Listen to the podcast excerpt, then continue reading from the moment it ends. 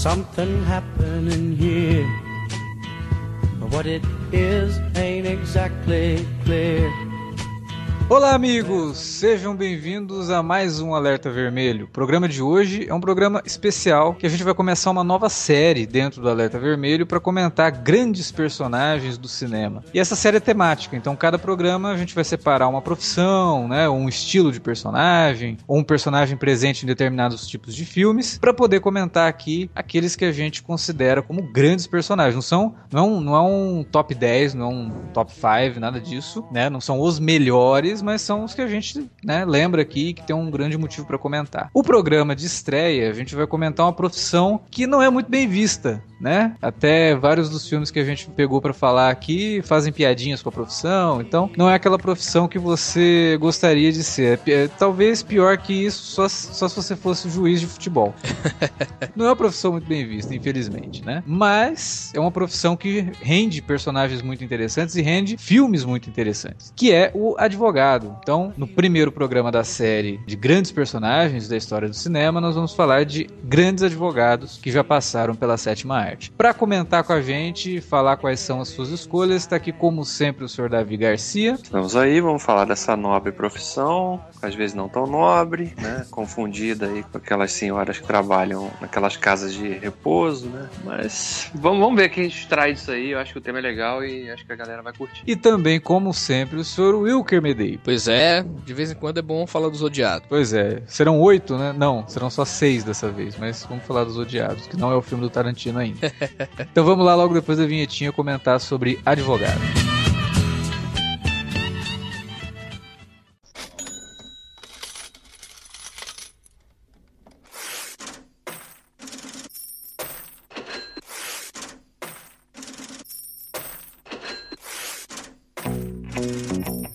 Vou interromper rapidamente o podcast para dizer que se você gosta do conteúdo do Cine Alerta, você pode nos ajudar a fazer mais e melhor. Entre agora mesmo em www.patreon.com barra Cinealerta e seja um dos nossos colaboradores. Você pode receber os podcasts antes de todo mundo, participar de sorteios e até de hangouts mensais com a nossa equipe. Entre, se informe, confira o que queremos trazer para você no futuro e nos ajude. www.patreon.com barra Cinealerta. Pronto, não falei que era rápido? Pode curtir o podcast agora.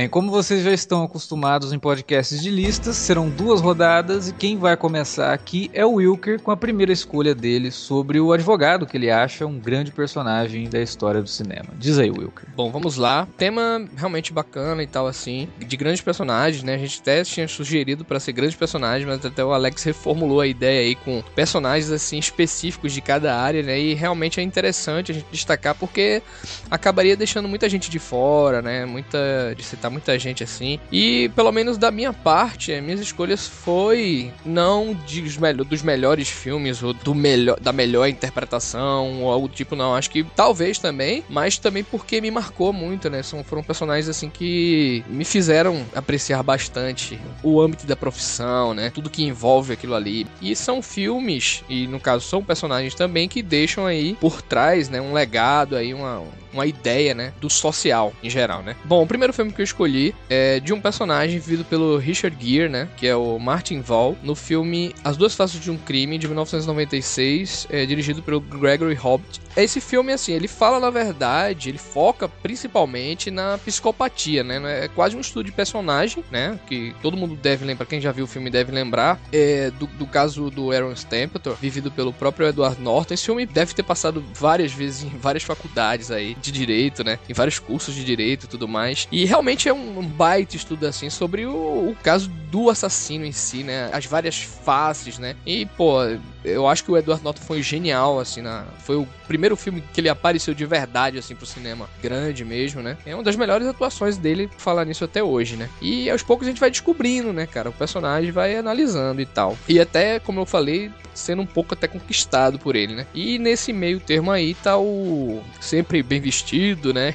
E impecável, é o Veil, né? Que é o personagem do Richard Gere, que é um advogado muito competente, né? E totalmente autoconfiante, né? A ponto que ele diz que a única verdade que interessa para ele é a que ele acredita, né, cara?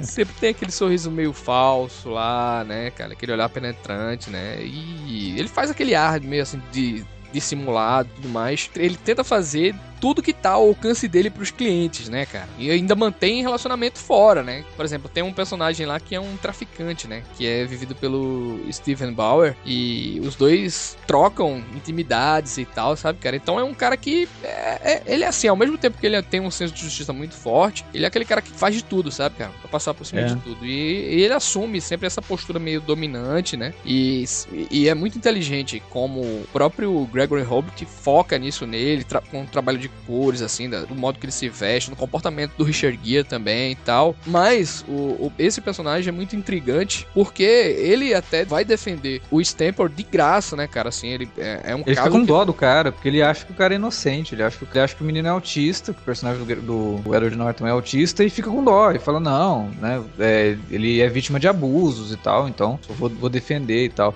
E é um filme, eu gosto muito desse filme, eu lembro de ter assistido ele numa madrugada na Globo a primeira vez, eu fiquei muito impressionado com o Edward Norton nesse filme. E gosto muito do Richard Gere. O Richard Gere ele tem essa, esse ar meio é, autoconfiante demais, né? Você. É, meio blazer, né? É, e ele é, um, ele é um, é um cara que, dependendo do personagem que, ele faz, você realmente acredita que ele é aquilo, sabe? Ele, ele é um ator competente nesse sentido. Eu gosto do, do Richard Gere, já fez vários advogados também, né? Isso, uhum. e a gente, a gente, assim como ele, a gente vai sendo envolvido, né, cara, pelo apelo do, do Aaron, né? Ele deixa a revelação pro final, então você vai vai realmente acreditando em tudo aquilo junto com o Richard Gere, né? Isso. Você vai comprando aquilo. Você vai comprando tá o que ele propõe, né, cara? Assim, Isso. e se deixando envolver e tal, né? E a gente fica meio que do lado oposto da justiça, né? Então Isso. é muito interessante, assim, de, do advogado, né, cara? De, de ser um cara assim, tão acima da lei, né? De ter estudado tanto, né? De ter estudado também a própria psicologia, né, cara? Que ele, ele tem um relacionamento muito estreito com a psicóloga lá, né? E tudo mais. Isso.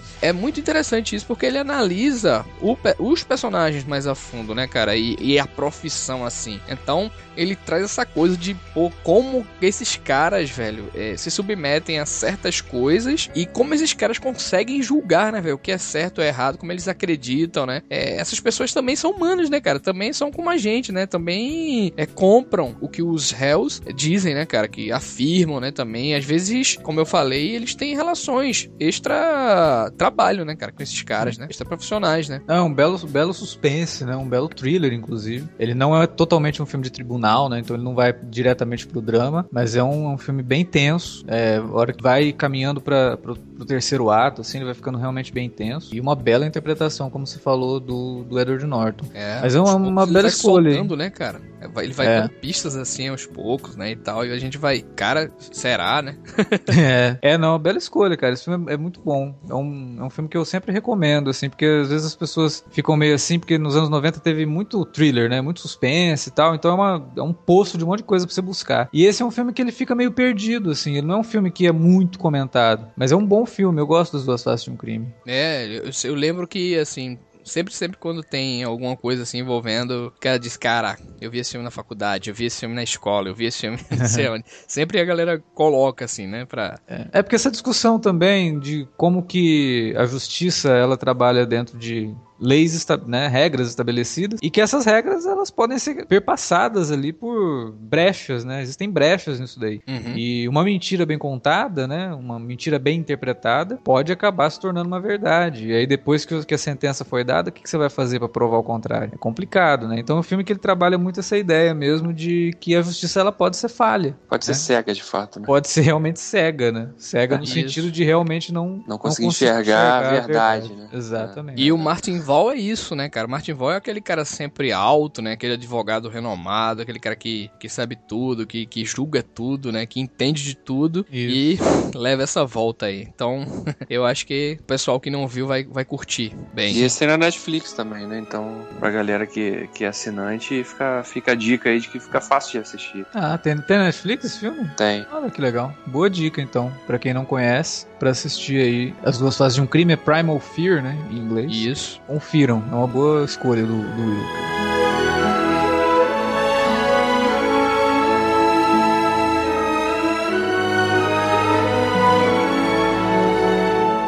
Agora é o Davi. Diz aí, Davi. Qual é o teu advogado que você escolheu? Cara, eu, eu escolhi um filme de 96 também, né? Dentre as, a primeira das minhas duas escolhas. Olha aí, é cara. O, é, e que também é um filme baseado num livro, né? Porque o Primal Fear também era um livro, né? Isso. Virou um filme. Então, o, o filme que eu escolhi também foi baseado num livro. Este do John Grisham, né? Que é um autor famosíssimo por livros que envolvam advogados, né? Uhum. Filme de 96, dirigido pelo Joe Schumacher. A Time to Kill que em português ficou como Tempo de Matar. É um filme com um dos primeiros trabalhos do Matthew McConaughey, um cara de novinho ali, Sandra Bullock também, com a mesma cara de novinha que ela tem até hoje.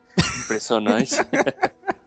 E a Ashley do... Judd também, né? Que vai na, mais ou menos na mesma vibe, assim. É, exatamente. Mas ela aparece pouco, né? É. E o Samuel Jackson, né? O elenco é foda. É Samuel é. Jackson, tem o Kevin Spacey também. Oliver Platt. Oliver Platt, ali mais novinho, menos gordo também. Donald Sunderland, tá... cara. O Donald e o filho, né? E o Kiefer, é. é. O Jack Bauer tava lá, fazendo o papel de racista lá, membro da Ku Klux Klan. cara, é um filme que, que te faz... Eu gosto muito desse filme porque ele te, te, te joga o tempo todo fazendo aquela pergunta que, que eu faria ali nessa situação? O que, que você, como você reagiria, né? A história, para quem nunca viu o filme, uma garota negra de 10 anos é violentamente espancada e estuprada por dois brancos no Mississippi, uma cidade do Mississippi, né, que historicamente é um estado, um dos estados dos Estados Unidos que é, tem o maior conflito racista, né, desde uhum. sempre. É, até, e hoje, até hoje tem, né? prevalece, né, cara? Até sim, hoje. Sim. É uma coisa que é, é um problema enraizado de muito tempo. Então essa garota é violentamente estuprada e deixada como morta por esses dois caras, só que ela acaba sobrevivendo. E aí ela, né, testemunha, ela, ela diz quem foi que fez o negócio, os caras são presos pela polícia, são dois caras realmente nojentos, né, racistas e totalmente... São animais, né, lixos, assim, é excremento ambulante. E aí os caras vão, são presos e no dia da audiência preliminar, quando eles estão a caminho do tribunal, o pai da garota, que é feito pelo Samuel Jackson, simplesmente vai lá e mata os caras. Pega uma, ele pega uma arma, uma metralhadora, tritura os caras e mata os caras. E aí então a história se volta para ser um julgamento, o cara vai preso, claro, né? Ser um julgamento do cara que assassinou os dois caras, né? Dois brancos. Estado absolutamente racista, uma cidade dominada por brancos, né? Em dado momento do filme o Kevin Spacey até que é o promotor público, né? Que é um cara também de índole suscetível, né? Ao lado que ele tá, né? Da questão. Então ele, ele brinca, ele brinca não, ele manipula a lei de todo,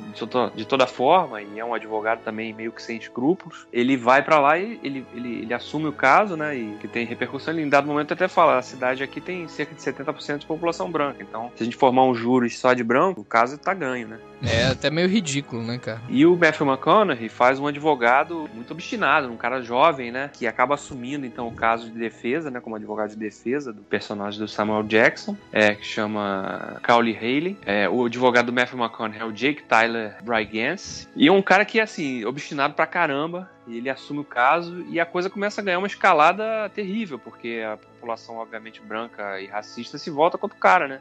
Isso. Como assim, um advogado branco de olho azul, louro de olho azul, tá defendendo esse negro aí que matou esses dois jovens, né, coitadinho. E aí o, o filme brinca com essa questão o tempo todo, ele te coloca essa questão o tempo todo, né? Você, tudo bem, ninguém pode tomar a lei na sua própria mão, né? A lei existe para ser cumprida, tem, você tem processo, você tem rituais, né? O que, o que você faria? Como você reagiria? Ou como você julgaria alguém que fez o que o cara fez, né? De, de, de tomar a justiça pelas próprias mãos, ainda mais considerando um estado em que a população branca é, historicamente sempre muito mais protegida Pior, do cara, que a negra, né? Quando a gente vai colocar isso aí dentro dos Estados Unidos, né? Que cada estado Sim. tem sua lei lá, cada jurado tem sua cultura, seus valores, sabe? Uhum. Que ainda é Sim. mais complicado ainda se a gente for analisar. É, e o que é interessante é que o personagem do McConaughey, por ser esse cara assim, obstinado, né? Ele até a certo ponto da história ele fica bem obcecado com aquilo mesmo. Né? E várias coisas acontecem, ameaça a família dele, a esposa dele, que é a Ashley Judge, tem que meio que se esconder na casa do, dos pais em outro estado, né? Pra, pra não É ficar porque- tão exposto. É, dentro de tudo isso, dessa briga racial, os caras é, restituem a Ku Klux Klan, né, cara? É, exatamente. Então, a cidade tá contra ele como um exército da Ku Klux Klan, assim, um troço que atinge um- uma proporção gigantesca. Gigantesco. Pois é. Por outro lado, é interessante também que depois, né, quando vai ter o julgamento e tal, a cidade se torna palco de uma disputa racial mesmo, né? Sim, é, vira um, um barril de pólvora A é, ponto de explodir. gigantesco, né? Não, é justamente aquilo um que eu tô lado- falando, cara. É o, o- toda a carga cultural que tu tem, É. né, do estado. E nos Estados Unidos tem muito esse lance, assim. Cada estado tem seu nível cultural, né? Seu nível de esclarecimento e tal entre as pessoas, né? E carrega muito isso aí, com certeza. É. Aí o legal é porque o personagem do McConaughey, que é o Jake, ele, ele em dado momento ele fica muito dividido, né? Ele tem um conflito, porque antes do, do assassinato, antes do pai da garota matar os caras, ele tinha falado pra ele, eu vou matar esses caras, né? Mas ele não levou a sério aquilo, né? Ele, pô,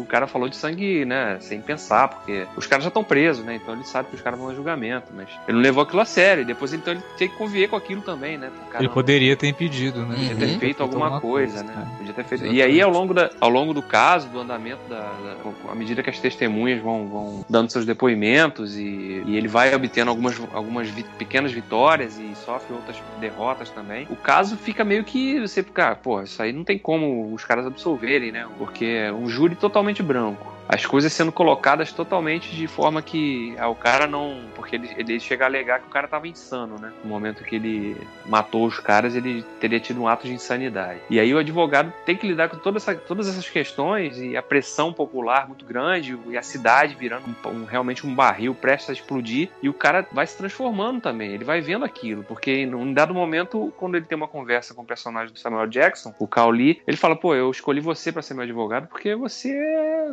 você é um branco, né? Você não, não sabe o que, que eu passo, o que, que eu vivo, né? Então eu, que- eu escolhi você porque você tá do lado deles, né?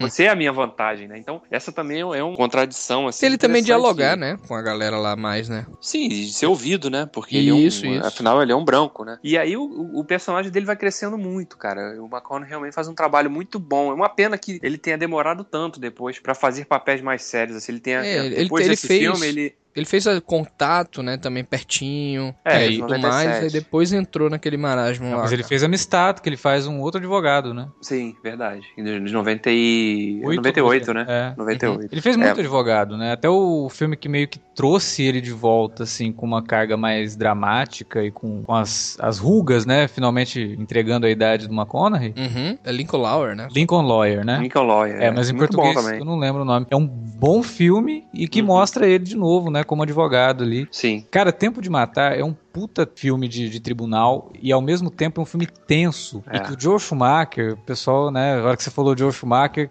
quem não conhece muito o trabalho do cara, só conhece pelo Batman, nossa, pelo amor de Deus. Não. Joe Schumacher é um diretor muito bom, né? Quando ele entende o, o projeto. E o cara, né? Você, o que você faria no lugar dele? Né? Se você conhecesse alguém que tivesse feito isso, qual seria a sua reação? E, e ele joga isso de, de maneiras muito inteligentes também, porque quando o personagem do Samuel Jackson mata os caras, ele também acaba atingindo um policial que tava fazendo a escolta dele.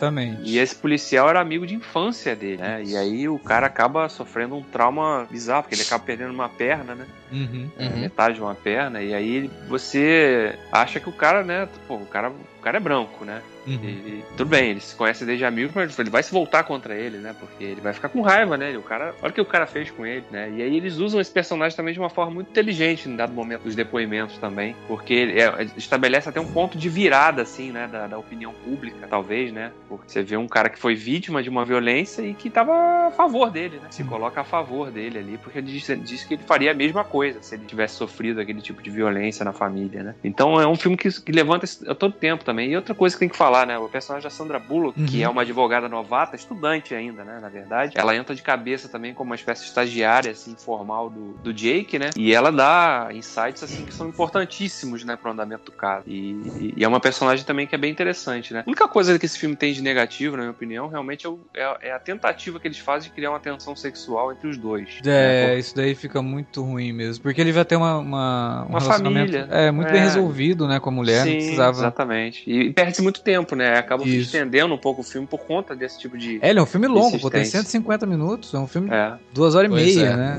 Então, assim, exatamente. Assim, isso daí era, ficou uma rebarba mesmo. É como se ele tivesse, sei lá, eu entendi como se ele tivesse em, em outro universo, né, da, do que ele vive normal e tal. Ele foi transplantado para aquele universo e tal, e criou realmente uma fase ali na vida dele, né? E talvez a Sandra Bullock tenha assim, entrado tanto e ajudado ele tanto, né? Que ele começou a se envolver também. E ela, é. vendo ele como, entre aspas, um mestre, né? Uhum. É, se envolveu. Mas eu acho que no apelo do romance, eu acho que não é muito forte e não interfere na, no que o filme quer dizer, não. Tem não, uma outra coisa também, que a escolha do Davi foi o Matthew McConaughey, mas o personagem do Kevin Spacey é muito interessante, o promotor público. Uhum. Porque por mais que ele seja um antagonista, ele leva em consideração muitas coisas que você também precisa colocar no lugar dele. O cara fez justiça com as próprias mãos. Sim. É, ele é, Entendeu? Ele representa o cara que eu, tô, eu sou o defensor estrito da lei. Exato. A lei não permite que alguém tome a lei em suas próprias mãos para fazer justiça. Exatamente. Né? Então eu sou o cara que tá aqui para proteger isso, para defender isso. Por mais que ele soe babaca, escroto, é. e ele é de fato em alguns momentos, que ele manipula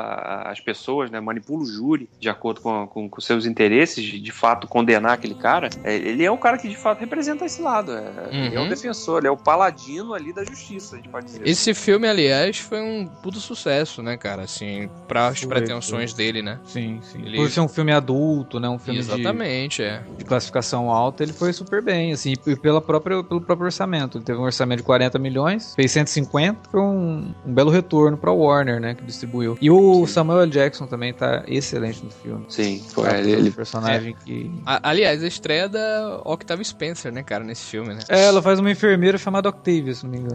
é, sim.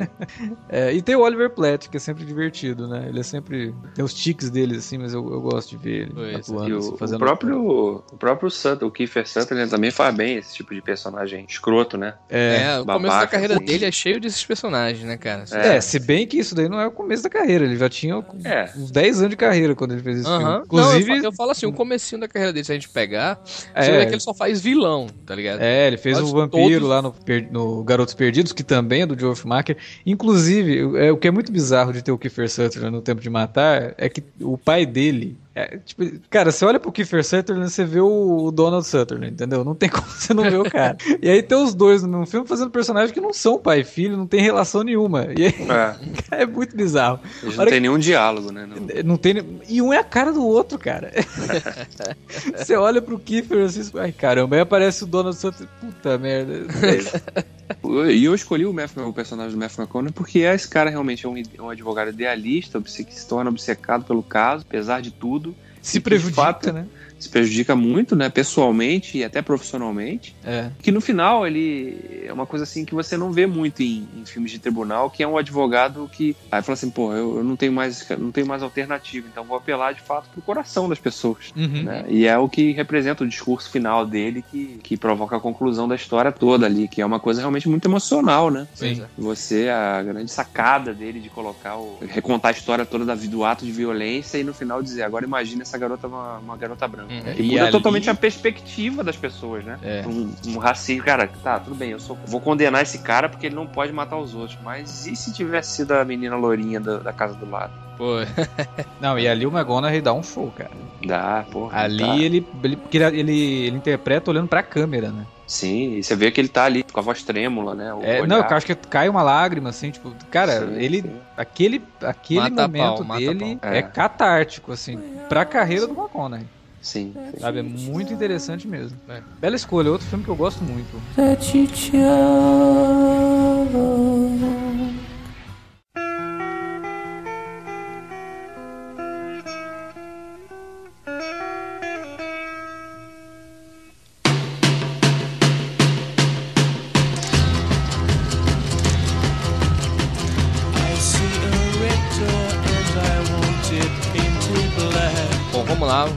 Próximo. Alexandre, sua vez aí. Qual a minha sua vez, né? indicação? Né? Bom, o meu. O advogado, a minha primeira escolha para o advogado é o Diabo. é o Alpatino interpretando o John Milton em Advogado Diabo. Que bela alegoria, hein? É, porra.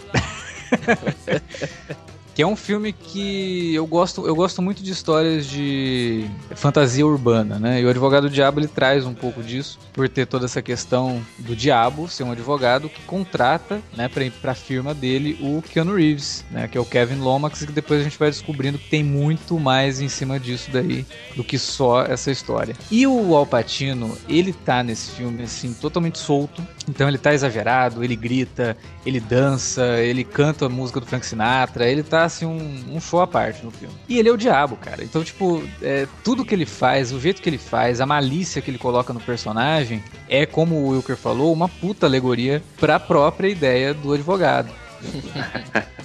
E, assim, é uma interpretação fantástica do Alpatino. A única coisa que atrapalha nesse filme, assim, nitidamente é o Keanu Reeves. Eu gosto do Keanu Reeves, mas não é um filme, não é o tipo de papel que você dá pro Keanu Reeves fazer, porque exige do ator e ele não, não consegue.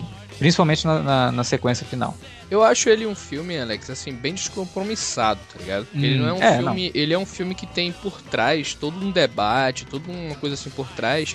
Mas ao mesmo tempo ele serve como um filme, entre aspas, massa velho. E também é. ele é descompromissado com um bocado de coisa. Realmente é o Patino à vontade, né? Como, por exemplo, é como aquele filme que ele fez, o Perfume de Mulher. É, que ele é um, entre aspas, um mestre também, né? Uhum. Pra o garoto lá e tal. E aqui ele é como se fosse também, né? Um mestre pra o personagem do Keanu Reeves. E aqui é. eu acho que ele se ele se soltou completamente, assim, sabe, cara? Então, ele tá livre para fazer o que ele sempre quis, assim. Ele até teve na Broadway um, uns anos desse, né, com a peça dele lá e tal, que é a própria Patino, né, se eu não me engano.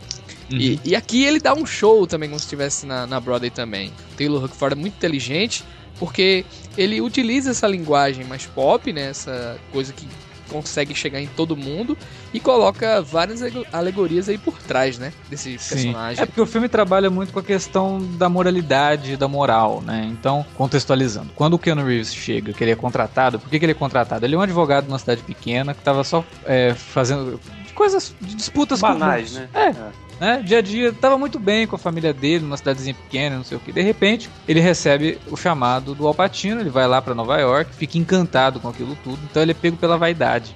Né? Então, quando ele chega lá, fala: oh, você vai morar nesse apartamento aqui que todos os, os, os funcionários da, da, da da firma do Milton moram nesse, nesse prédio. É um apartamento gigante, enorme, né? super valorizado em Nova York. Então o cara vai ter tudo que ele sempre quis e naquela cidadezinha ele não, não podia ter. Né? Então ele é pego pela vaidade. Então tem toda a discussão dos sete pecados, aquela coisa toda. Mas mais do que isso, tirando a parte religiosa, né? Como que a, a ganância, a vaidade, né, a luxúria. Tem muito, elas... né, cara? Tem muito nesse Você fala assim, ah, não, eu, eu não vou ser pego por isso, não vai? Será que não? Se o cara chegar para você e te oferecer tudo, né? Será que você não vai mesmo? É, e, e lida com, e trabalha muito a questão do orgulho mesmo.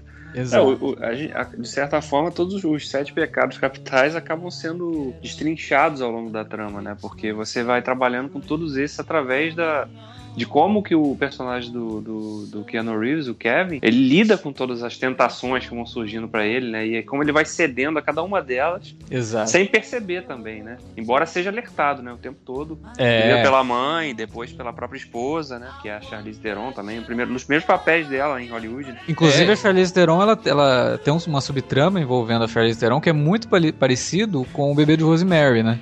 Uhum. Ela percebe que tem alguma coisa de errado e ela, ela vê, mas ninguém Sim. acredita nela. E detalhe, então, viu, cara? A Charlize, nesse, pra esse papel aí, ela se dedicou pra caramba, cara. Passou é, tem uma cena meses, bem forte, inclusive. Ela passou três meses estudando papel, cara. É sabe, praticando mesmo para fazer aquela cena, aquele, aquele meio esquizofrênico dela, né? Aquele lance dela lá. Tá muito bem, assim, né? Todo mundo parece bem conectado, assim, na trama, né? Que o Keanu é. É, é, é, é o meio Keanu, aquela né? página 6, né, velho, assim, de sempre, né? Mas, mas ao mesmo tempo ele faz. Ele, ele representa bem essa coisa. Pouco a inocência, vis... é, você disse? Não, eu digo pelo cara que fica vislumbrado com tudo.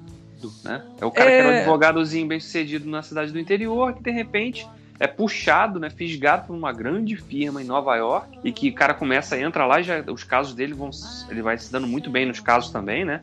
Pega casos muito de, de, de, de alta repercussão, como o do envolvendo lá o cara que estava acusado, o empreiteiro que era acusado de um assassinato triplo, né? E, ele vai se dando bem com aquilo e ele vai ficando vislumbrado com aquilo. E de fato é um cara que não, não tem reação, né? A gente pode dizer assim, né? De fato, né? Não é questão do Keanu Reeves não, não saber interpretar, porque também tem isso, mas é um cara que vai ficando ali inerte, né? É, é, que, é, que, o grande problema da interpretação dele é no final. Não, sim, é o terceiro ato é complicado. Que aí exige dele e ele não, não, não chega, né? Então é, sim, sim. é muito complicado. Eu concordo com você nesse, nesse sentido de que ele começa bem. Ele começa bem, você compra a ideia do Keanu Reeves ali. Mas uhum. no final ele, ele, quase que bota tudo a perder. A sorte é que ele tava atuando com o Alpatino na cena. É. E aí o Patino, tipo, mesmo que o Keanu Reeves fosse um cara extremamente talentoso, Uhum. O Alpatino... Ele ia ser engolido, é. É, uhum. ser engolido. Então... É nesse filme, Alex, que tem uma cena na cama lá que uh, o, o, corpo se une ao da mulher e tal também. É, é um quadro. No... É um quadro, né? Um quadro Começa na parede. A se mover, assim, são vários Plano muito bonito, é. viu, cara? É muito bonito, mas esse, esse, plano, inclusive, ele é bem polêmico, porque o, a utilização do quadro, ela, ela, esse quadro existe e ela foi, ele foi utilizado sem permissão. Uhum. Então, no DVD do filme, o quadro todo, quando ele aparece, ele tá tem um blur no quadro, assim, você não consegue ver o quadro direito. Hum. E aí só foram corrigir isso no Blu-ray, que aí você todas as cenas que aparece o quadro ao fundo, ele tá inteiro. Mas no DVD ele tá esfumaçado. Borrado. Né? Borrado. Porque ele, ele foi utilizado sem permissão no filme. É esse bizarro filme, isso. Esse filme eu gosto muito, cara. Foi um filme de 97 que eu acho que, inclusive, não merecia o Oscar, claro, mas é um filme que merecia. É um filme que merecia.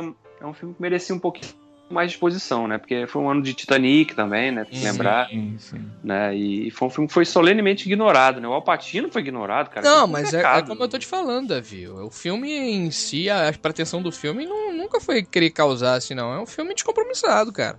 Cara, eu não acho ele tão filme... descompromissado, não. Eu acho ele é, ambicioso em determinadas é. coisas, assim. Porque ele faz uh, toda a ideia do personagem. Ele chega do... a ser comédia, cara. Não, chega a ser comédia. Não, que não, isso, cara. Que isso, cara. Não, de jeito nenhum, cara. Eu não consegui rir em nenhum momento filme. que é isso, o Patino? Só, só com o Patino, assim. Quando cara, o Patino... lógico, é com ele mesmo, cara. Quer se divertir no É, mas o filme, o filme em si, ele é bem tenso e eu, eu não... Até o próprio Roger Ebert, né, na crítica dele, ele fala que o filme ele é parte thriller sobre, sobrenatural, parte é, estudo de personagem e parte uma brincadeira moral, assim, porque ele, ele, é, ele trabalha é, com muita coisa. Então... É o que eu vejo. Ele é, ele é um Mas, filme, um filme riquíssimo. Que, que me... Ele é um filme riquíssimo, mas Sim. da linguagem dele, a linguagem que ele foi passado, eu acho que ele não. É, por isso que muita gente, sabe, cara, não, que nem o Davi tá falando aí que ele foi ignorado e tal. Acho que por isso que muita gente não, não entende, né, a ideia do filme assim, entendeu?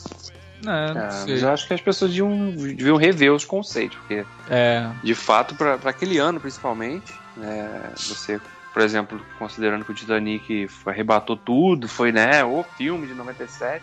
Esse filme também merecia um destaque maior, na minha opinião, assim. É um filme que eu gosto bastante também. É, se não por um roteiro adaptado, né, ou por é. pelo não, próprio pelo menos Patino. o Patino, né, velho? O Patino merecia. Exatamente. Né? Pelo menos o Patino, né? Pelo a cena, a cena em que ele, que ele, a cena do terceiro ato em que ele revela a natureza dele pro Kevin, e aí ele vai falando, né, da, da, da tentação, né? É. É, que, do livre-arbítrio, ele vai falando tudo aquilo. Ele, pô, o diálogo dele ali, cara, ele sai disparando uma atrás da outra, cara. Pois é, assim, pois é, mas é sem... como eu tô te falando, Davi, ele é à vontade ali, né? Ele é à vontade. Sim, não, não, e não só à vontade, ele dominando de fato. Vocês sabem que o Patino, cara, para fazer esse filme, ele negou várias vezes, cara. Ele leu o roteiro e, não, cara, não, não vou fazer isso não. Negou umas cinco vezes e tal. Só depois que teve algumas modificações, aí ele aceitou e topou o papel. É, reza a lenda que ele, ele ficou meio encanado com o Keanu Reeves também. É, é, tem, tem uma história aí de bastidores de que ele ficava. Nossa. Ele ia, ele ia pro, pro trailer dele, assim, putaço com o Keanu Reeves. Porra, sério, cara? É. Sério.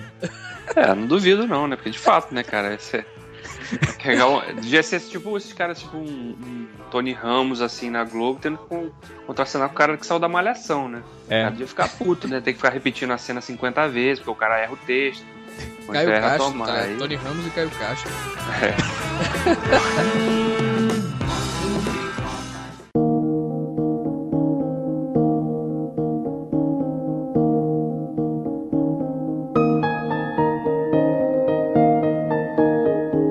Agora, segunda e última rodada de grandes advogados. Wilker, agora é a sua vez de falar qual foi o seu personagem escolhido aí. Vou falar agora de um advogado que é o advogado mais importante, é o povo. Na verdade, estou falando do personagem vivido pela Julia Roberts, né, que marcou a carreira dela para sempre aí, que ela ganhou o Oscar e tudo mais, que é o Henry Brockovich, né? É, aqui no Brasil ficou Henry Brockovich, uma mulher de talento, né, o nome do filme, e que assim, apesar de ser muito criticada porque a Ellen Burstyn, né, que ocorria aquele ano com Requiem para um Sonho apenas, né? a, a Julia fez, assim, um, um, dos trabalhos, assim, mais genuínos, cara, da carreira dela, né? Ela tem muita persona, assim, né? Aquela coisa é, da gente sempre enxergar aquela queridinha da América, né? Pra própria Julia, né? Um dia desse eu fiz uma postagem em, em comemoração do aniversário dela, que eu disse assim, eu adoro ela de graça, cara.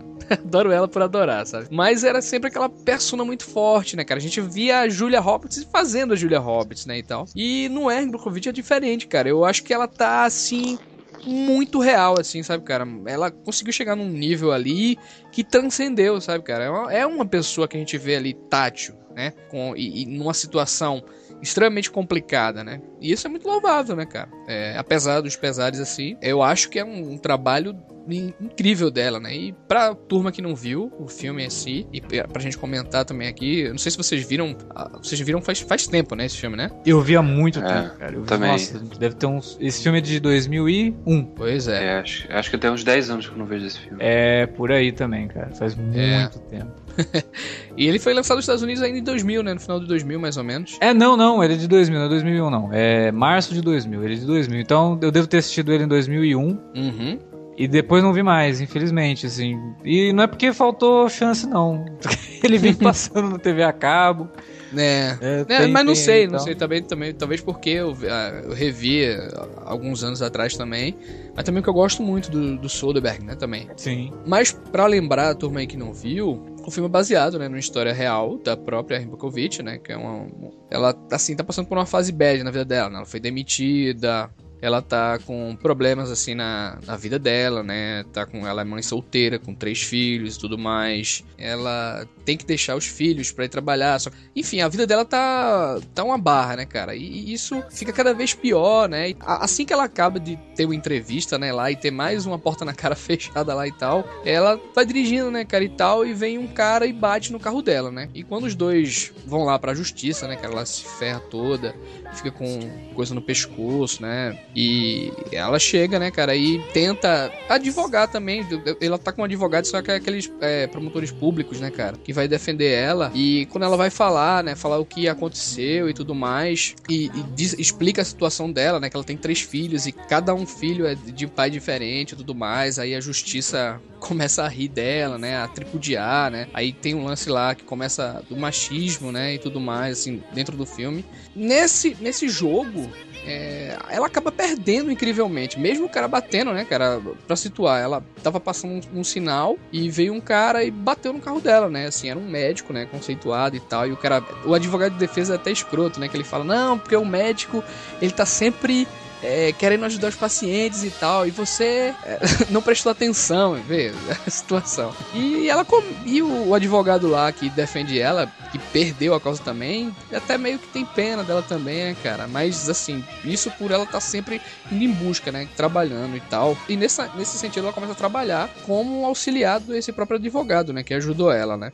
Nesse nesse meio tempo lá e tal, ela começa a mexer nas fichas médicas lá que foram arquivadas, né, sobre a questão de divórcio, né? E aí ela começa a investigar e descobre que tem um esquema ainda maior de uma empresa, né? Aí bem poderosa, é, sobre um caso de água, né, de empresa de água, assim, envolvendo tudo mais, e que se liga também ao próprio caso principal, né, cara, que dos, dos advogados, né, da justiça e tal. E agora, como assim, uma assistente jurídica, é, ela decide que vai enfrentar sozinha, entre aspas, assim, a empresa, né? Ela, ela mete o peito mesmo e, a, além de mostrar para esse cara que ela tá trabalhando, ela fala que tá alguma coisa errada acontecendo. Mas enfim, é, esse é só, acho que um plano de fundo, né, para o que realmente o filme mostra, né? Que é uma personagem é é, ela faz esse papel comum, né? Só que ela vai à luta, né, cara? Ela vai atrás dos direitos dela e bate de frente mesmo com a companhia poderosa. Tem uma frase que ela fala que os advogados adoram complicar e tudo mais. E ela é essa pessoa que vem para tentar descomplicar, né, cara? E não é uma história de, tipo, volta por cima, porque ela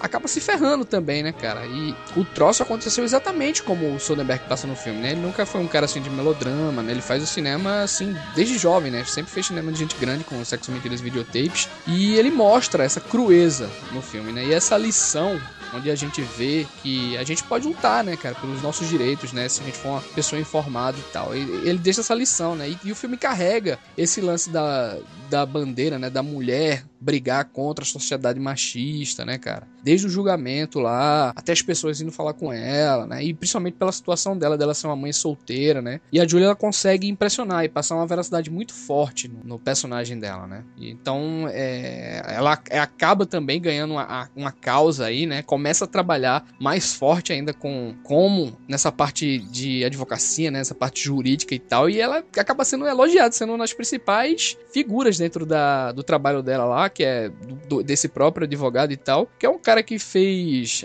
descaso, né, com, com a situação dela, mas é uma pessoa que, da vida real, que conseguiu dar a volta por cima, né, velho? Eu lembro de ter gostado bastante da interpretação da Julia Roberts. Porque ela foi uma atriz que, durante muito tempo, ela não saía muito do lugar comum, né? E aí ela realmente se, se colocou ali para fazer alguma coisa um pouco mais diferente. Mais sério ela, também, é, né? Diferente do que ela estava acostumada. Eu acho legal porque ela, ela é, um, é, um, foi um dos primeiros papéis assim dela que ela tá totalmente despida de vaidade, né? É. Ela, não tá, ela não tem maquiagem quase, né? Ela tá ali com o cabelo desgrenhado. Ela tá realmente um cara de pessoa normal. Não, e, e, você vê que ela até é uma pessoa, assim, entre aspas, com, com um pouco esclarecida, né, cara? Ela dá. Ela grita, ela chama palavrão. Sim, ela anda é com aquelas roupas. Isso, isso. Ela anda com aquelas roupas toda. E, e, e, é muito verdadeiro isso que ela passa, cara. Consegue, é. sabe? Imprimir isso aí fortemente. É, e aí ela carrega essa, realmente, a partir do momento que ela se envolve com o caso, e que ela, assim, até, até, até, até guarda até uma certa semelhança com o personagem do McConaughey que eu citei, né, do Tempo de Matar, porque ela fica muito obcecada também, né? É. Com tudo é, porque chega apesar... num ponto que ninguém quer ajudar ela, ela vai fazer por ela mesma, né? Então quando Sim, ela vai recolher isso. amostras da água, por exemplo, e a amostra dos animais mortos pela água, uhum. ela vai, porque ninguém quer ajudar. Sim. Né? Então ela toma o negócio com as próprias mãos, assim. É até uma cena bem, bem divertida dela pegando os bichos mortos pela água, assim. que ela pega o sapo, assim, é um barato. E é, é, curioso, né? Como o filme descamba, né, cara? O filme começa de um jeito, aí vai para outro, né? E ela conhece aquele cara também lá que é o motoqueiro, né? Que é interpretado pelo Jason Echo. E tem esse lance também dela não querer se. Novamente, né, cara? Tem aquela, aquela questão do cara querer se aproveitar dela, né? Novamente. Ela querer. Não querer se machucar novamente, entendeu? E o filme traz uhum. vários, várias, vários debates, assim entendeu? É um belo filme, bela escolha, né? Ela não é toda, ela, ela não chega a se formar, né, como advogada, ela só vai como assistente do cara, não é isso? Isso, isso, assistente jurídica, né? É, é bela escolha, filme bem bacana.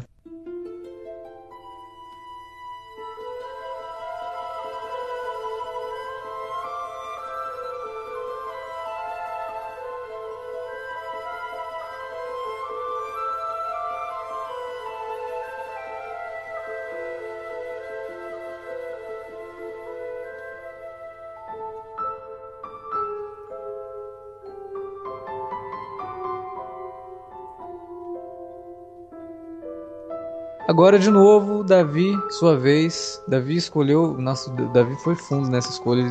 matou a pau.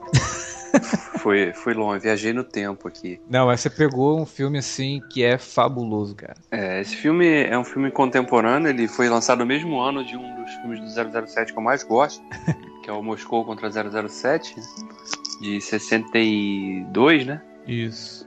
E eu escolhi To Kill a Mockingbird, que em português ficou O Sol é para Todos.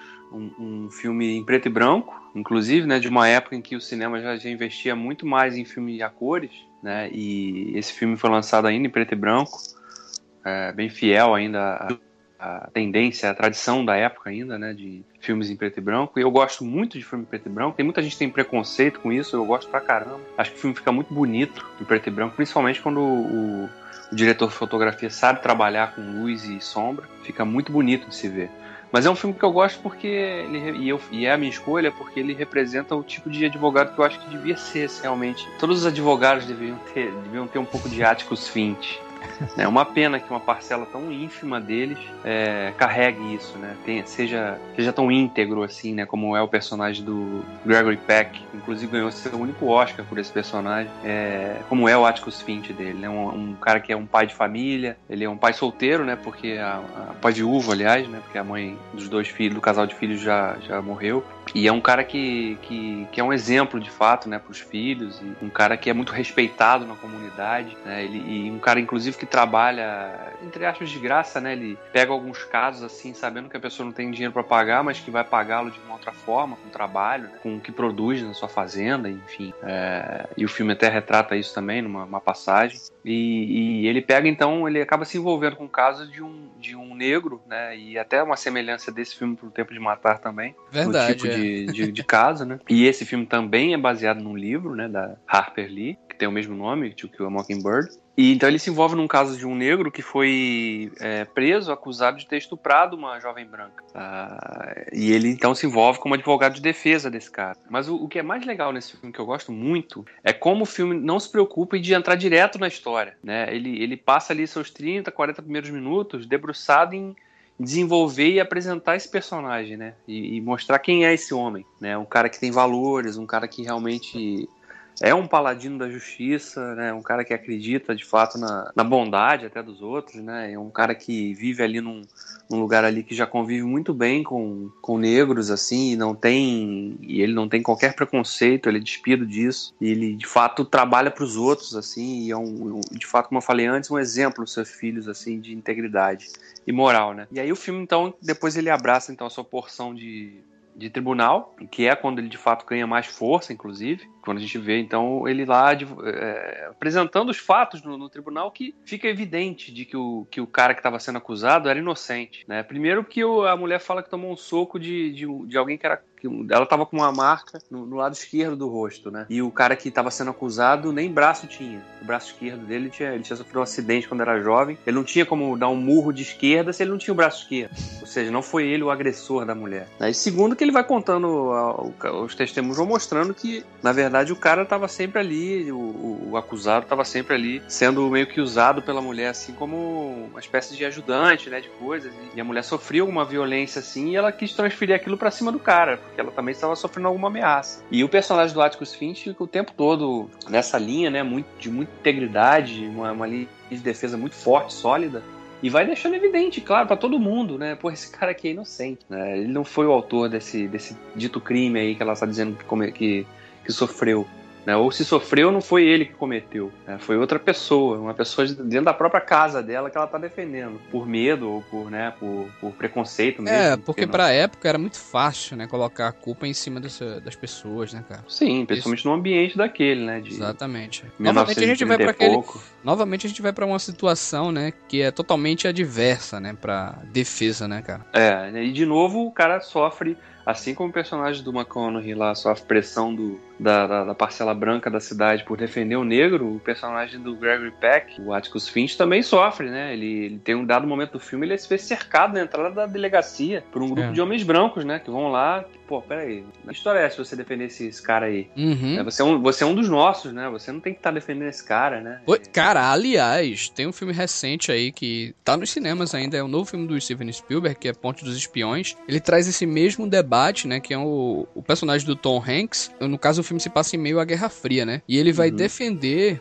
um cara que é um comunista, né, cara? Um espião comunista que foi pego, né? E ele tenta com um argumento, não, a gente pode usar ele como moeda de troca, eu acho que ele não fez isso, ele é um cara inocente, ou pelo menos vamos tentar um julgamento mais justo, né, entre aspas e tal, porque Imparcial, o pessoal... Né? É, o pessoal condenou ele a anos de prisão, décadas de prisão, e a galera não queria, não se conformou com isso, queria que o cara tivesse morto, né, cara? Queria matar o cara, todo mundo queria, né, e ele tenta, né, ele é um cara que a sociedade em peso americana se volta contra ele, né, cara? E é justamente o que acontece não só é para todos também, né? Que você vê que ao passar dos tempos, hoje a gente tem situações como essas, não com negros ou com, sei lá, o inimigo, né? Que era dito dos Estados Unidos lá, que era os russos e tudo mais, mas com pessoas normais, né, cara? Que assim, é, com classes, né? A gente, é, uma, é uma alusão muito é, grande. Hoje, assim. a coisa, hoje a coisa, acho que eu diria que é mais, ela tá mais focada na, na, na, classe social da pessoa, de fato, né? Se o cara é pobre, ele já é visto como culpado. Né? Mas nos Porque... Estados Unidos ainda tem esse preconceito racial e você Não, vê. Tem, claro, tem. Esse ano a gente teve vários casos aí. É, Mas recentemente, o, né? o legal do, do Sol é para, para Todos, né? Do que o Mockingbird, é que toda a história, né? O filme inteiro, ele é sob o ponto de vista de três crianças. Né? Sim, então essa ideia do Paladino, do Atticus Finch ser esse grande advogado, essa coisa toda, uhum. é muito pelos olhos dos filhos, né? É muito mostrado isso pelos olhos dos filhos. E mostra também o amadurecimento deles, né? A partir do ponto de, do contato deles bacana, com a Alex. Eu citei o Spielberg, que bacana, né? Também, né? essa alusão, né? É, o Spielberg sempre é o cara é, que coloca trabalha assim, com criança, do ponto de vista né? da criança, né? É, mas esse filme é totalmente no ponto de vista das crianças. É um filme assim, é, é absolutamente impecável. As crianças do filme, apesar do personagem principal ser o Gregory Peck, mas as crianças é que levam o filme. E são dois atores mirins que fazem os filhos do Atticus Finch. São excelentes. Os meninos, hum. é um garoto e uma, uma menina são muito bons. E tudo que a gente vê é pelo olhar deles. Então nessa cena que tem o cerco na delegacia, que o, o Gregory Peck vai lá para proteger o cara e tal, a gente vê o cerco todo pelos, pelos olhos das crianças e elas entram no meio daquilo. É. e a menina, né, a filha dele, ela é a responsável por dispersar tudo, porque ela fala um negócio pra um cara e aí fica todo mundo dá aquele, aquela engolida seca, né, aquele caramba, é, né? Sim, é. E aí vai, vira todo mundo, não, vamos embora, acabou aqui, porque, né? A inocência da criança que não vê diferença de cor, não vê diferença de classe social, não vê diferença de nada, não consegue entender como que aquelas pessoas estão tão, né, odeiam tanto uma pessoa porque ela é negra. E gente, vale, é, tem um detalhe muito grande, viu, cara? O Sol é para Todos está marcado também na nona arte, né, cara? Porque em várias revistas é o filme ah. favorito do Superman, viu? Sim, inclusive é. eu tenho uma passagem muito legal do. Ah, não, não é isso aí não. Então deixa, deixa pra lá.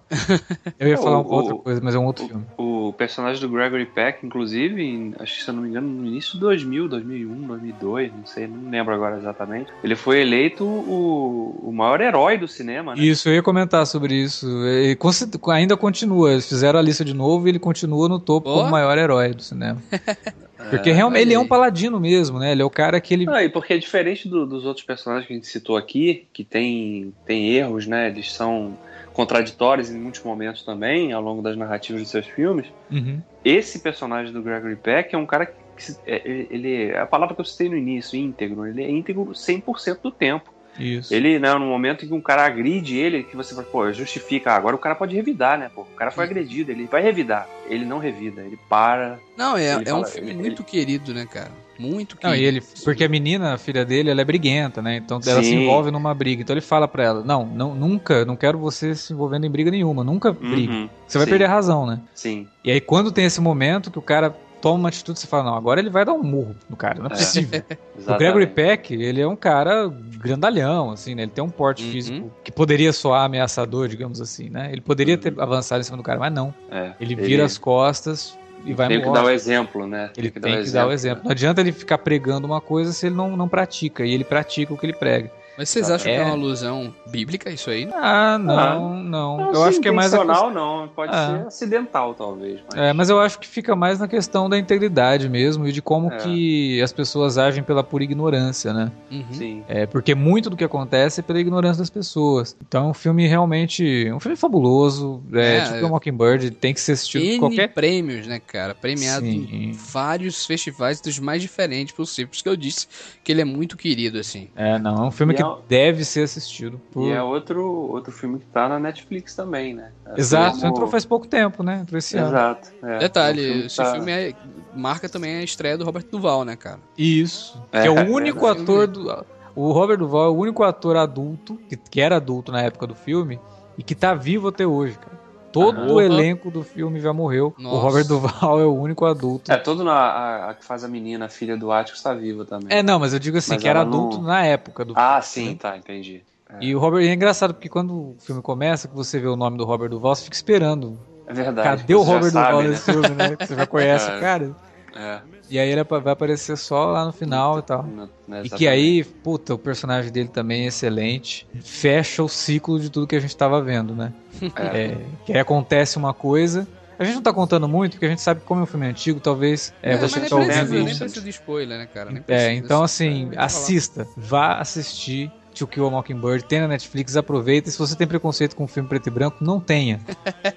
é, a fotografia. com filme preto e branco é foda, né, cara? É, tem muita gente que tem, vixe. Não é. Filme não. velho, né? E você perdeu um filmaço desse, uma puta história. Sim, fabulosa. Só porque o filme é preto e branco é né? É, bobeira, tá é, dando mole. Tá dando mole. Pronto, A Felicidade Não Se Compra também é um filme bem querido, assim, né, cara? Isso. Que esse daí é o filme que eu ia falar, que você falou do Super-Homem. E A Felicidade Não Se Compra tem um desenho do o desenho do Batman lá dos anos 90, né? Que tá na noite de Natal e o Robin vai pedir pro Bruce Wayne assistir o Felicidade Não Se Compra.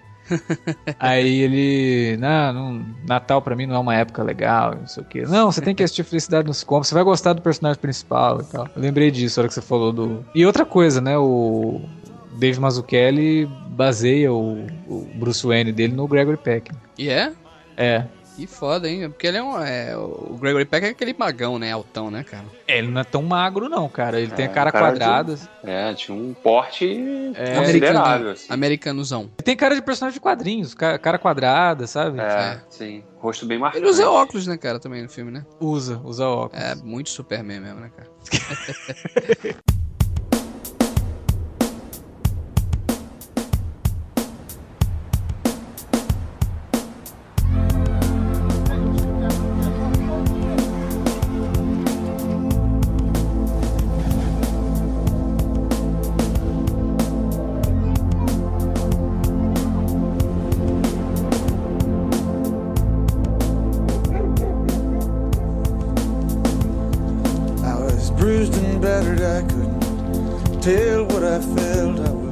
vamos lá, Alex. Vamos, fechar aí a lista de indicações. Qual a sua última indicação? Tem que ser especial, viu, cara? Essa daí. Porra, esse daqui é um filme. Cara, todos eles, eu acho que. Todos os que a gente comentou que lidam com preconceito e com questões de minorias que a gente comentou aqui, eles, eles, eles ainda são atuais. Né? E esse, ele felizmente, ainda existe preconceito, mas felizmente mudou um pouquinho, até porque hoje eh, o tratamento está mais avançado e esse filme ele, ele mostra muito bem uma época de paranoia, né, de falta de informação. Graças à direção do Jonathan Demme, ele consegue mostrar isso de uma forma incrível, principalmente no começo do filme.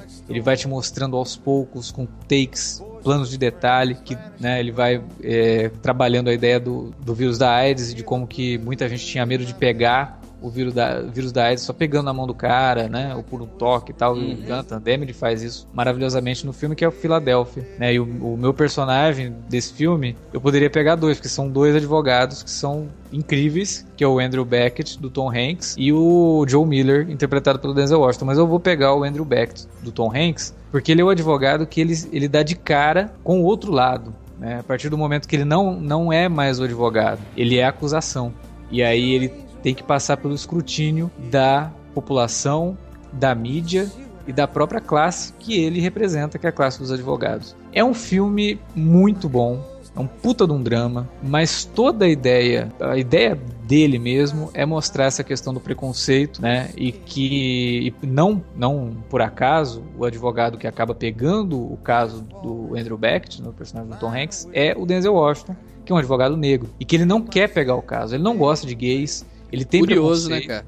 É, é mas cheio aí... de preconceitos que é um advogado de negro, pre... né? Mas aí é que tá. Por que, que ele pega o caso? Tem uma cena no filme assim que você fala, ah, agora não tem jeito, ele não tem mais como negar esse caso. Ele tá numa biblioteca e aí ele tá lá vendo uns livros de direito, passa um cara e fica olhando para ele assim, pro Denzel Washington, né? Com desdém. Tipo, o que, que esse negro tá fazendo aqui na, na, na biblioteca legal, sabe? E ele fica olhando pro cara, tipo, sem entender porque que ele tá, o cara tá olhando para ele. Isso. Quer dizer, na verdade ele entendeu, mas ele fica, tipo, perplexo, né? E aí na mesma biblioteca tá o Tom Hanks, que ele já tinha encontrado com ele, né? E ele negou o caso, mas o Tom Hanks tá lá e ele vê o Tom Hanks sendo vítima de preconceito. E aí ele levanta, vai lá, tal, e aí ele pega o caso porque ele, cara, quem sou eu, né? Que representa uma minoria que já foi que ainda é, né, totalmente vista com, com preconceito, para poder julgar o cara. Não, e detalhe é, que o Jonathan poder... Demme faz isso de modo muito inteligente, né, cara? Porque ele não é maniqueísta ao ponto de tornar o Denzel Washington grande senhor, que vai ajudar, que agora tem pena do cara. Isso. Não, cara, o cara continua com as raízes preconceituosas dele, entendeu? Exato. E tem uma vai cena aos na, poucos sendo domado, né, cara? É, tem uma cena que ele é cantado por um gay que ele fica possesso, ele já tá cuidando do caso, né? Então, assim, isso, isso. ele continua com os preconceitos dele. Agora, o mais interessante é que o Jonathan Demme é um diretor inteligentíssimo, cara. Ele tinha feito o Silêncio dos Inocentes, que é um filmaço, aí fez esse e depois ele fez um outro thriller que é assim fantástico nessa, nessa questão de inteligência, Manchurian Candidate, né? O sob domínio do, do, do mal. Mas no, no Filadélfia é muito de detalhes. Ele te apresenta o personagem do, do Denzel Washington num momento muito particular da vida dele, que ele acabou de ser pai, né? Então ele mostra a, o parto da, da, da esposa do, do Joe Miller, né? Mostra que ele estava cuidando dos preparativos para receber o filho, não sei o quê, mas na cena seguinte, a mulher dele tá na cama com a criança e ele tá dormindo no, no, no, na cama onde ela deveria estar. Tá, né? Então mostra que no fundo, no fundo ele é um cara tão frágil como qualquer homem que vive se colocando como machão, né? Então, tem vários diálogos dele que trabalham com isso, que ele se vê como um machão, mas que na verdade a gente viu lá no começo do filme que não é. ele é tão frágil quanto a mulher dele, que acaba. Aliás, a mulher dele é muito mais forte. Não, e. Quando, ele, quando a mulher dele tá dando a luz, ele não consegue colocar o filme na, na câmera. A mulher dele pega a câmera, dando a luz, coloca o filme e entrega a câmera de volta para ele, cara. e, é, não, e é tem, tem, uma cena uma... também que simboliza muito isso, Alex, que é uma das cenas mais lindas do filme, que é a cena da ópera lá. Ah, não, puta, aquilo ali é catártico. Meu Deus, cara, aquele aquele, aquele momento é. Não tem. Tom Hanks, ali ele, ali ele garantiu o Oscar dele. Aquela, é, foi a cena que. Ali foi o bicampeonato. É, não tinha jeito. Não dar o Oscar pro Tom Hanks pra esse filme seria um crime. Mas o, o Tom Hanks, ele. Acho que com esse filme ele inaugura, né? Essa era dos atores que se entregam fisicamente aos papéis também. Né? Isso, porque ao longo do filme ele vai se decaindo, né? A doença Sim. vai atacando. Por isso que eu disse que hoje é, as pessoas conseguem conviver com, com o HIV e, e com o vírus da AIDS por conta de todos os tratamentos, né? Desde que sejam feitos desde o começo, né? Obviamente uhum. que existe todo um, um, processo aí que é complexo. Mas na época que o filme foi feito, e ele meio que. Ele não ele diz se, isso. Ele se passa nos anos 80, né? É, é o que eu ia dizer agora. Ele, ele foi feito em 93, mas ele se passa no final dos anos 80. Então não tinha nada. Tinha droga. Tinha o AZT. Tinha o AZT, né? Que você que... controlava um pouco, mas não era é. algo eficiente, não era a fórmula mas final. O cara, você chegar no médico e ele falar, ó, oh, você tá com, com AIDS sentença de morte. É, sentença de morte era só uma questão de tempo, porque não tinha o que fazer. Não tinha, é. até mesmo nos Estados Unidos, cara. Aliás, é, tem dois filmes em particular, até recente, que eu indicaria, se você não viu ainda, que fala muito sobre essa questão do começo da AIDS, é. que é o Clube de Compras Dallas, né? McGonaghy de novo aí. McGonaghy.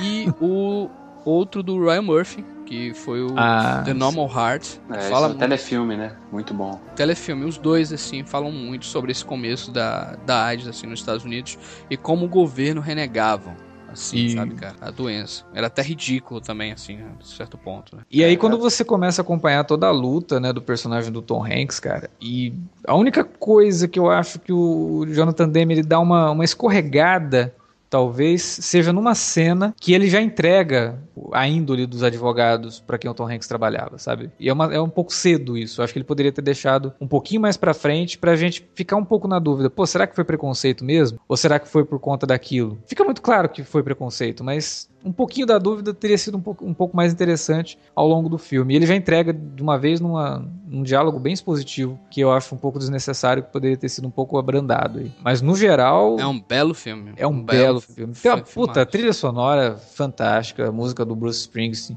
que inclusive ganhou o Oscar né, de melhor canção. E assim, uma interpretação seminal né, do, do, do Tom Hanks. Eu acho que como o Davi falou, inaugurou essa fase do ator se doando mesmo, mas também inaugurou uma fase do, da carreira do Tom Hanks é, de filmes dramáticos, né? Então ele foi buscar fazer. Não, esses... o Tom Hanks ganhou o Oscar dois anos seguidos, né, cara? Ganhou o Oscar por, por o Philadelphia e depois pro Forrest Gump também, né, cara? Exatamente. É, então, construiu a carreira dele, né, cara? Construiu a é, carreira não, dele foi, com esses filmes, um filme, né? assim, foi um divisor de águas e foi, acho que talvez o primeiro filme a tratar de forma tão explícita, né, e de tão contundente o problema do da AIDS nos Estados Unidos, que mesmo que o filme seja de 93, não, ali era o começo. Era uma coisa a recente. gente tem que lembrar que era também o começo, entendeu? Apesar Isso. de ser de 93 e a AIDS ter começado no final dos anos 80, era algo muito, sabe, era aquela coisa muito um monstro ainda. Era, era uma coisa monstro. muito as pessoas não tratavam como um problema de saúde pública, né? Era Isso. um problema isolado, né? Não, e pior de tudo, né, cara? Era um problema que a culpa era da vítima, né?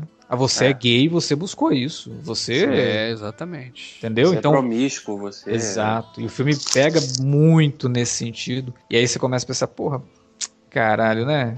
Como, como todo mundo é. Como é fácil olhar para o outro e julgar e falar assim, não, você é culpado, cara. Você, cara, você escolheu essa vida. É, né? é, muito louco a gente pensar nessas coisas. É, hoje eu tava vendo um, um, perfil lá no Twitter que até publicou uma foto, uma foto colorida, assim, do Hitler com Himmler, tá ligado? Uhum. E caralho, imaginar que isso aqui aconteceu não tem nem 70 anos, né, cara? Deve ter no máximo 70 anos isso aí, né, cara? É é muito louco, né, cara? Tu pensar assim que, que esse tipo de coisa aconteceu há tão pouco tempo, né, cara? O lance mesmo da AIDS, cara, coisa de 30 anos, né, aí, né? E, e, como era renegada, assim, a falta de esclarecimento, o que a ignorância causa, né, cara? O que. É a quantidade de coisa que, que acontece por conta da ignorância, né? É, é, muito triste, né, cara? Você, você vai vendo aquela história dele no filme e você reconhece que aquilo poderia ter acontecido com qualquer um. Qualquer pessoa. Né, e, e, aconteceu, né? E aconteceu. É porque o filme gente. foi, inclusive, o, o, engraçado, tem até uma história de bastidor desse filme que a família. Teve uma família de um advogado, né? Uhum. Inclusive, que sofreu esse tipo de problema, né? Ele, ele contraiu o, o HIV e foi demitido do, do escritório onde ele trabalhava, processou o escritório e essa família serviu de base, né, para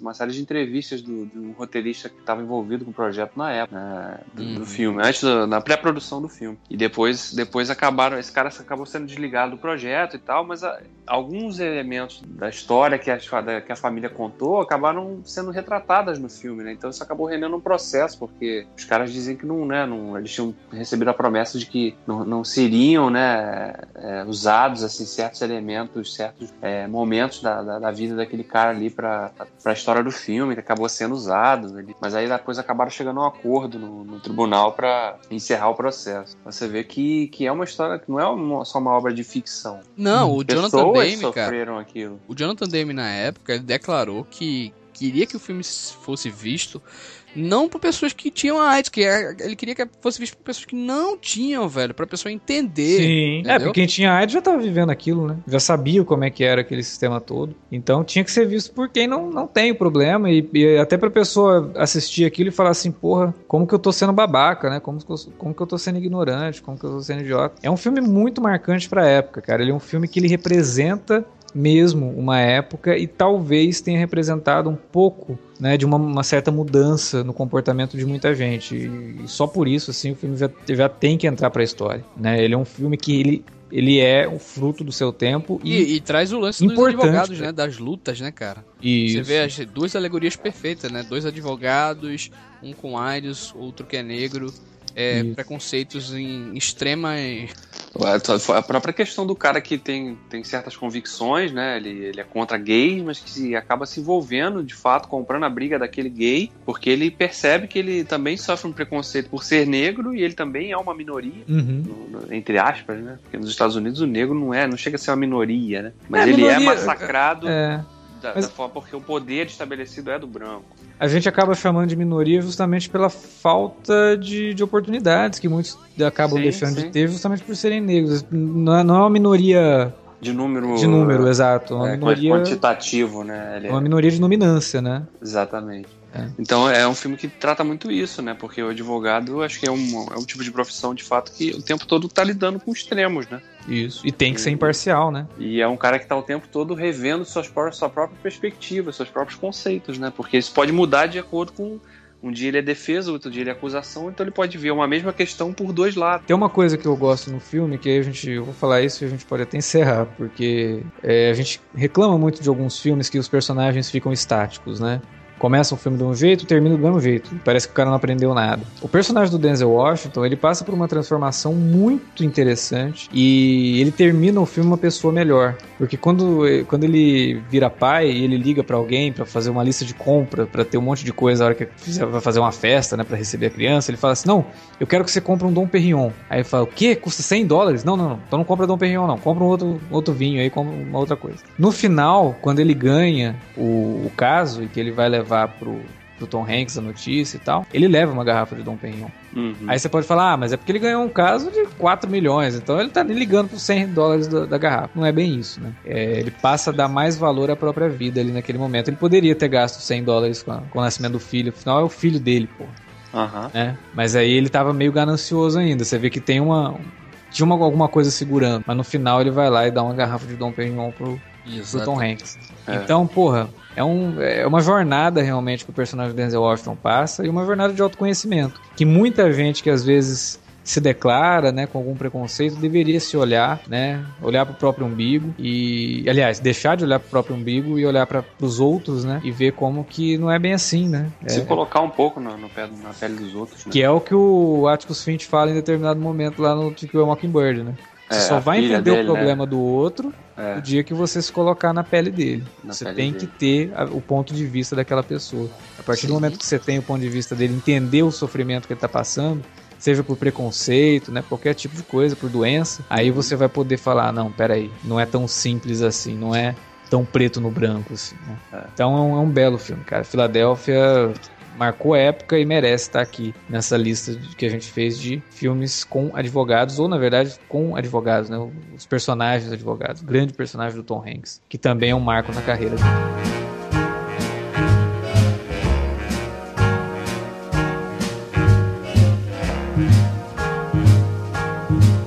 I've got you under my skin.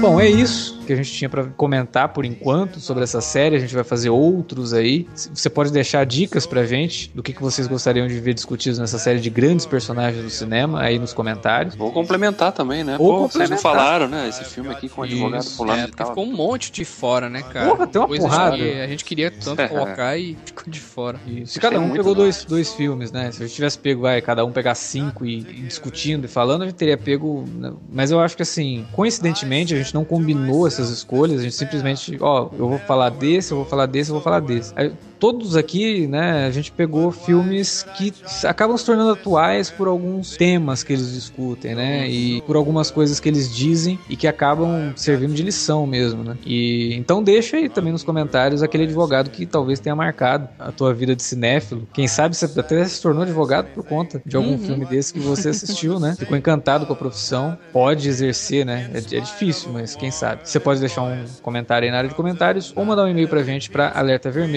alertavermelho@cinealerta.com.br ou também mandar um recadinho pra gente lá no arroba cinealerta no Twitter ou no facebook.com/cinealerta. Lembrando sempre para você usar as redes sociais para divulgar nosso trabalho. Coloque lá o link do podcast que você escutou, se você curtiu e indique para os seus amigos sempre. A gente queria agradecer mais uma vez a audiência de vocês e a gente volta semana que vem com mais podcast aqui no Cinealerta. Até lá. under my skin.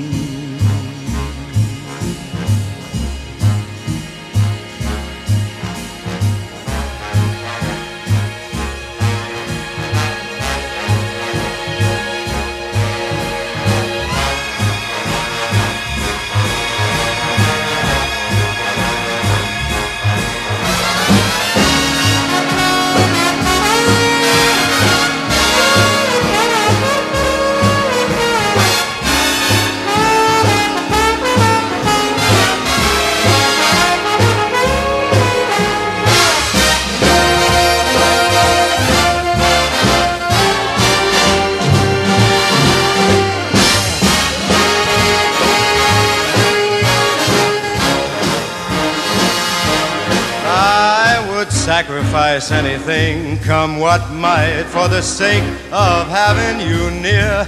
In spite of a warning voice that comes in the night and repeats how it yells in my ear. Don't you know, little fool, you never can win. Why not use your mentality? Step up, wake up to reality.